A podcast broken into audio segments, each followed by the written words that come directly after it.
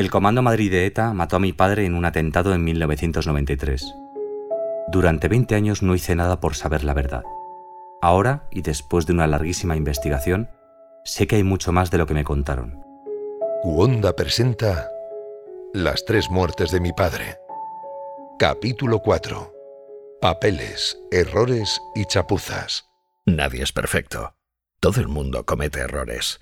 Esos errores hay que reconocerlos para mitigar el daño causado a las víctimas que buscan el consuelo de saber qué les pasó realmente a sus seres queridos. Pero sobre todo, para que esos errores no vuelvan a cometerse.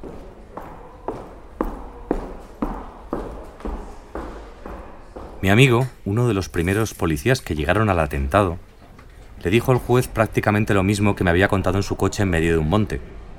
Hubo un testigo que vio a miembros del Comando Madrid de ETA en el mismo coche que explotó en el atentado que mató a mi padre y a sus seis compañeros. Declaró por escrito, también lo hizo por videoconferencia, y a pesar de su estado de salud, que era bastante delicado, se ve que era imprescindible su declaración frente al juez. Este, por cierto, estuvo implacable con él. A pesar del testimonio de este policía que estuvo presente en el atentado y que tiene la obligación de decir verdad ante el juez, y a pesar de otro testimonio policial en el juzgado, y a pesar de los informes presentados antes durante meses, necesitábamos pistas documentales, otra vez, como siempre. Y aunque parezca increíble, esas pruebas documentales me vinieron caídas del cielo. Bueno, más bien caídas en el buzón de mi casa, dentro de un sobre anónimo. Fue en diciembre de 2017. Alguien me había dejado un extensísimo documento policial de carácter interno en el que se describía con todo detalle la existencia de una testigo. Cómo había identificado esta testigo a dos etarras a bordo de uno de los coches que estallaron en el 93. Yo no me lo podía creer. Enseguida llevé esos papeles al juzgado y el juez, naturalmente, pues los envió a comisaría para cotejarlos y contrastar su autenticidad. La respuesta, casi dos meses más tarde, era inequívoca. Ese documento era real. El contenido coincidía casi al pie de la letra con una recomendación de recompensa a los agentes que en el 94 detuvieron precisamente a Jesús García Corporales, el gitanillo, nuestro único imputado. Toma carambola. Resulta que sí había documentación. Entonces, ¿por qué la policía no entregó esos papeles cuando hemos estado pidiendo todos los informes, todos los documentos y legajos que afectan a este caso durante años? Me temo que nunca lo sabremos. ¿Cuánta documentación queda por aparecer? ¿Queda algo más? ¿Quién fue el valiente que me hizo llegar esos papeles de esa forma tan peliculera? Preguntas y más preguntas. Florencio Domínguez es quizá la persona pública que más sabe de ETA. Fundador de Vasco Press es una base de datos andante.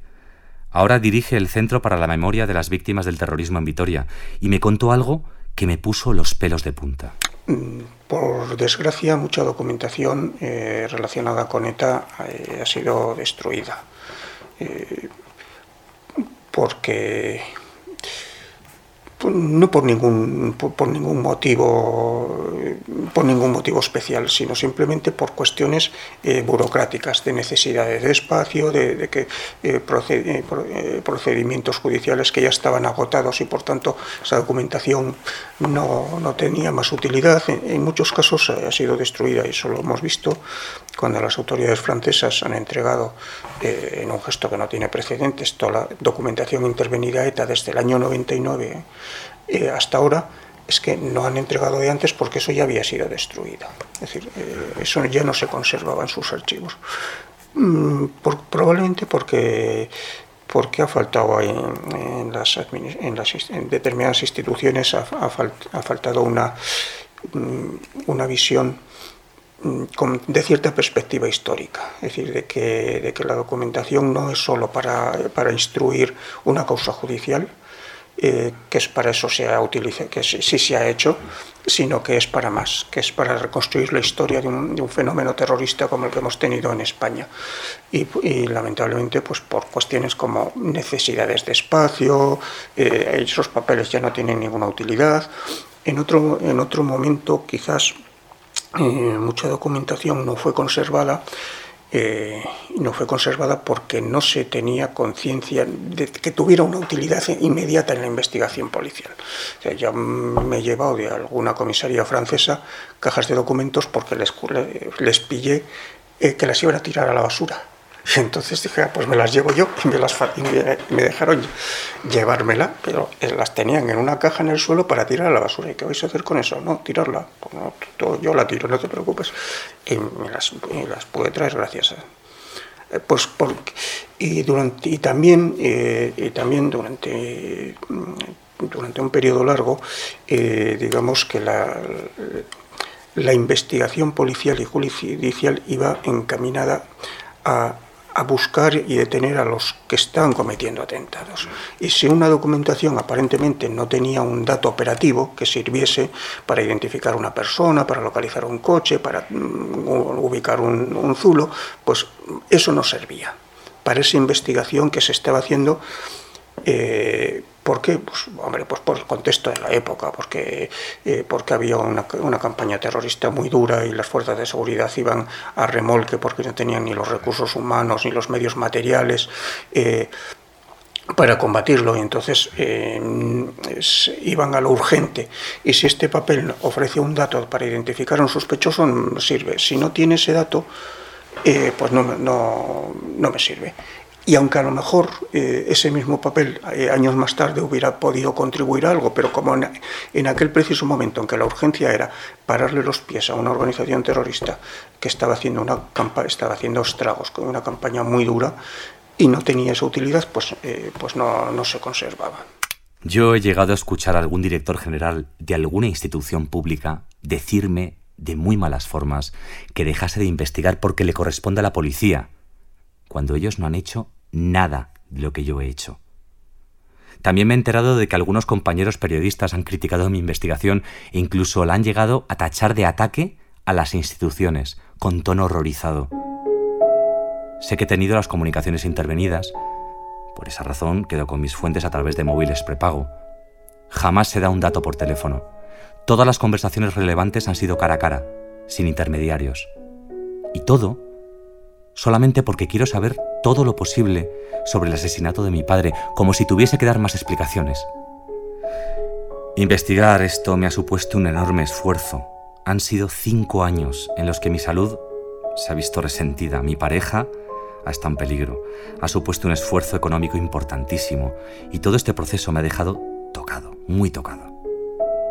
Pero más que el hecho de identificar a los presuntos asesinos de mi padre, con todo un arsenal de pruebas encima de la mesa. Quizá lo que más me ha afectado es dejar de creer en un sistema que entierra sus errores, aunque eso suponga que los demás tengamos que cargar con las consecuencias. Ser víctima y enfrentarse a una investigación así, pues es complicado. Mi compañero Florencio Domínguez, con tantas décadas de trayectoria como periodista de terrorismo, me lo contaba así. Las víctimas eh, individualmente no tienen acceso a esos fondos documentales, no tienen eh, la capacidad de análisis de información y de integración de datos que, tienen los servicios antiterroristas. Eh, mm, es, francamente es una, es una cuesta arriba muy penosa para, para realizar ese, ese trabajo. No hay, eso normalmente es cuestión de equipos y una víctima eh, con acceso limitado a un número escaso de documentos mm, tiene muy difícil atar los cabos necesarios que, que, que, constituye toda investigación hasta llegar a una, a una conclusión de, identificación de un sospechoso, de esclarecimiento de una situación. Eh, es, es, un, es un trabajo ímprobo y, de, muy, muy difícil para un particular por, por su cuenta. Mientras tanto, el paso del tiempo nos sigue alejando de esas pistas documentales y de algunos testimonios de los protagonistas de esta historia, de los que estuvieron ahí, en el lugar y en el momento justo. Es muy duro constatar que algunos de ellos se han muerto. Es muy duro escuchar de labios de un responsable policial que muchos legajos y documentos que explican una parte importante de la historia de este país languidecen en sótanos comidos por las ratas. La expresión es literal. Estábamos tomando un café y es una lástima que no tuviese la grabadora encendida en ese momento. Puede haber eh, pasado lo que decíamos antes, que que sin ningún motivo trascendente, sino por pura mecánica de gestión de espacios, en un determinado momento eh, se eliminen documentos que se consideran antiguos, que ya no van a tener ninguna utilidad, y porque hacen falta unos metros más de estantería. Mm, eso ha pasado. Eso, eso ha pasado y yo creo que, vamos, no solo en Francia, sino también en España. Yo hasta finales de los 80 Mm, digamos que también he vivido algún episodio en dependencias policiales españolas similares a ese que te contaba de la caja de, eh, la caja de, papeles que van a tirar a la basura en la comisaría francesa. ¿no? Eh, pues también he visto, he vivido una cosa parecida. Eh, en dependencias policiales españolas a finales de los 80. probablemente eso empiece a cambiar ya mm, a partir de los 90. En este momento de tristeza tan honda, mis primeras palabras son para las víctimas de estos incalificables atentados. Ha sido un día duro, muy duro, porque dos ciudadanos han podido perder la vida, han sentido que se aleja la posibilidad de vivir en paz y Quiero que mis primeras palabras sean de duelo, de recuerdo y de solidaridad para las víctimas de este atentado. Durante 25 años me hecho insensible a las palabras de apoyo y aliento hacia las víctimas del terrorismo me sonan huecas, vacías, falsas. A mí lo único que me importan son los hechos. Podrán llenar Madrid de placas de mármol como si fuera un cementerio con lápidas conmemorativas, pero lo que realmente cura la herida es la verdad, y no hay versiones de la verdad. Solo hay una. Y si hubo errores, hay que reconocerlos, de la misma forma que se premian los aciertos. Esto es lo que me dijo Rafael Vera el máximo responsable de la lucha antiterrorista en la época en la que mataron a mi padre y a muchos otros más. Yo me siento responsable políticamente de todas las víctimas. Lo he vivido así. Es decir, a mí me ha dolido todas las víctimas. Yo he ido a muchos más entierros que tú. A muchos. Y he visto a los familiares. No, no. Estoy hablando de fuerzas de seguridad del Estado, de guardias civiles y de policía. Me ha dolido. Me ha dolido. Porque ¿cuál es la responsabilidad? Es porque he fracasado. No he sabido proteger a esa persona.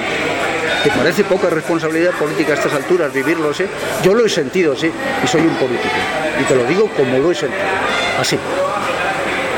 Yo he tenido dos muertos cercanos, mi hijo y mi nieto, hace cuatro años. Y sé lo que es una persona tuya a tu lado que se muere. No ha sido por un atentado terrorista, ha sido por un tumor, es igual. Se ha muerto lo he sentido igual, Pablo, igual.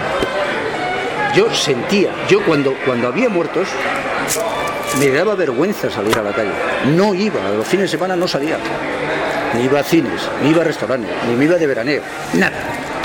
Porque eso sentía mucho, sentía la gente que estaban matando y que yo, yo y la gente que estaba debajo de mí, mi responsabilidad política era esa, evitar esas muertes, no podía evitarlas.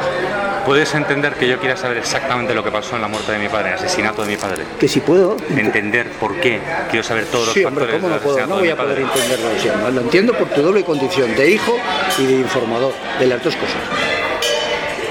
Que tienen mucho que ver las dos cosas. Puedo entenderlo. Pero no te puedo ayudar en ese caso concreto que me dices, ni de lo de Aldana Barrena, ni de lo de García Copérez, porque no lo sé. Si lo supiese, te daría toda la información. Ahora, sí que sé que no ha habido interferencia con, ni siquiera con, ni siquiera con operaciones como la de Azcoiti, que es la que mencionas ahí como una posible, nunca, Pablo. Mi, palabra de honor, no de hombre, no de político, de honor. Nunca. La verdad es jodida, duele casi siempre, sobre todo si resulta que la verdad destapa errores, chapuzas, apatías, el silencio parece ser el camino más corto para blanquear la historia, para matar cualquier sentido crítico, para que el olvido se instale en nuestras cabezas. Nadie se acuerda de nada. Los papeles no aparecen. Los errores, en algunos casos, son tan increíbles como este que me contó Florencia Domínguez. En, toda actividad humana y la investigación policial y la, instrucción judicial lo, es, eh, son posibles los errores y hay errores. Eh, yo he visto un, un auto judicial en el que se archivaba la muerte el asesinato de un policía que estaba desactivando una bomba porque no se consideraba que fuese, que fuese un delito. No era la Audiencia Nacional. Un juzgado local archivó eh, la muerte de un, de un funcionario policial que estaba desactivando una bomba y que le estalló porque no, no consideró que aquello fuese delito. Es decir, eh, hay, hay negligencias hay negligencias graves eh, en, ocasiones que frustran una investigación. Como dice Domínguez, errar es humano. Pero quizá ahora lo más importante es reconocer esos errores y arreglarlos. Para, para, reconocer que ha habido errores se tiene que ser consciente primero de que, de que los ha habido. Y a veces eso, eso no es fácil, porque los errores pueden ser personales o de un grupo reducido de personas. Y, y, son esas personas las que, las que evitan que colectivamente se tenga conocimiento de ese fallo. Y entonces mm, es muy difícil hacer un reconocimiento de errores cuando no se tiene conciencia de que se ha cometido ese, error. El, objetivo final en, las investigaciones antiterroristas tiene que ser eh, conseguir justicia. Eh, conseguir justicia. Y, y, si se han cometido errores, a veces es posible subsanarlos. Es decir, eh, y, los errores son, suelen ser personales normalmente, pero no deben convertirse en institucionales.